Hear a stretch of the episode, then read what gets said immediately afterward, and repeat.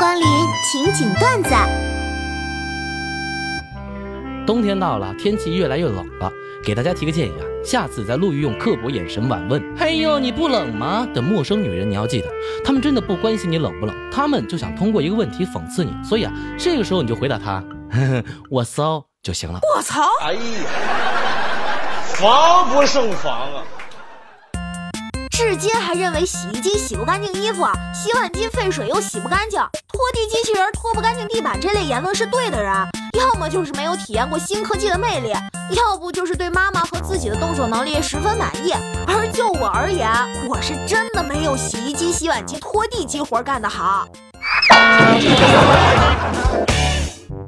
人刚参加工作，心理状态很不好。他班上有一个叫风雅的小姑娘，总是喜欢把同学按在椅子上吓唬；还有个叫小可的姑娘，总是疑神疑鬼，到处说班里在闹鬼；甚至有个叫大方的小伙子，声称自己能预知未来。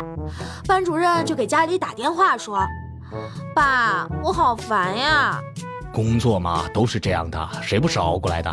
跟同事闹别扭了？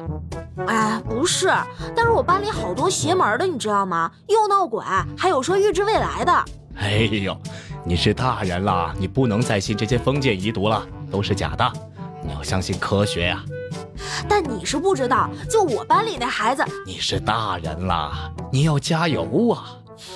我知道我是大人了，你听我说完行不行？我的意思是啊，你都是大人了，你就不能找个男朋友去发牢骚吗？我这边打麻将呢，挺忙的，挂了拜。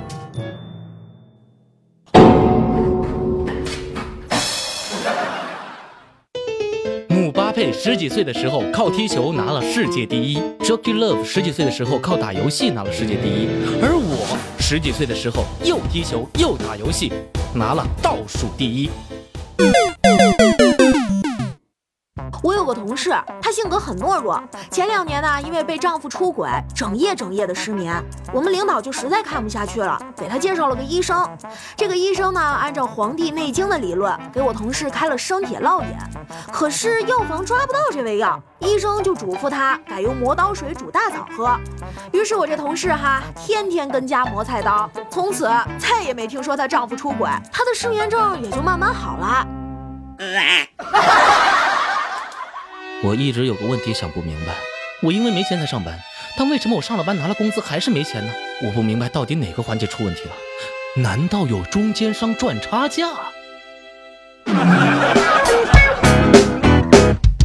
节目的最后呢，请大家关注一下全能声音团的节目《生意合伙人》，这里的小哥哥小姐姐真的是又好看又好听哦！我是大魔王，我们下周再见。